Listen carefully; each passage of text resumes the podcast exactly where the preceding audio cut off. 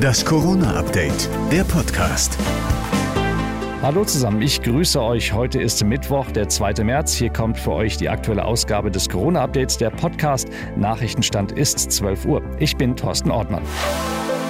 Ein entspannter Frühling und ein noch entspannterer Sommer, das wäre doch was, oder? Das könnte aber schwierig werden. Und diese Warnung kommt nicht etwa vom Chefwarner himself, Karl Lauterbach, sondern von Deutschlands Top-Virologen Christian Drosten.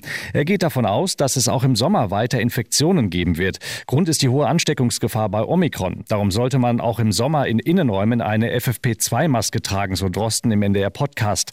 Drosten glaubt zwar nicht an eine massive Welle im Sommer, aber auch in Südafrika seien die Infektionszahlen im Sommer steil nach oben gegangen. Drosten rechnet auch bei uns mit einer erneuten Welle im Winter. Der Proteinimpfstoff Novavax sollte eigentlich in Sachen lahmender Impfquote ein Gamechanger sein. Er entwickelt sich aber zunehmend in den Praxen eher zum Ladenhüter. Es gebe da nur vereinzelt Nachfragen, so der Deutsche Hausärzteverband. Daher sei es eher fraglich, ob Novavax zu einer gesteigerten Impfquote führt. Auch die bisherigen Impfkampagnen würden die verbliebenen Impfgegner kaum erreichen.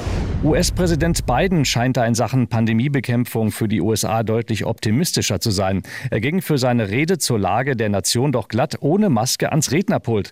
Biden sieht die USA auf dem Weg zurück in die Normalität. Heute kann ich sagen, wir bewegen uns sicher in eine normalere Zukunft, so Biden. Wir haben eine neue Phase erreicht, wo schwere Krankheitsverläufe runtergegangen sind auf ein Niveau, das wir seit Juli vergangenen Jahres nicht mehr hatten. Wegen der Fortschritte seitdem muss Covid nicht mehr unser Leben bestimmen.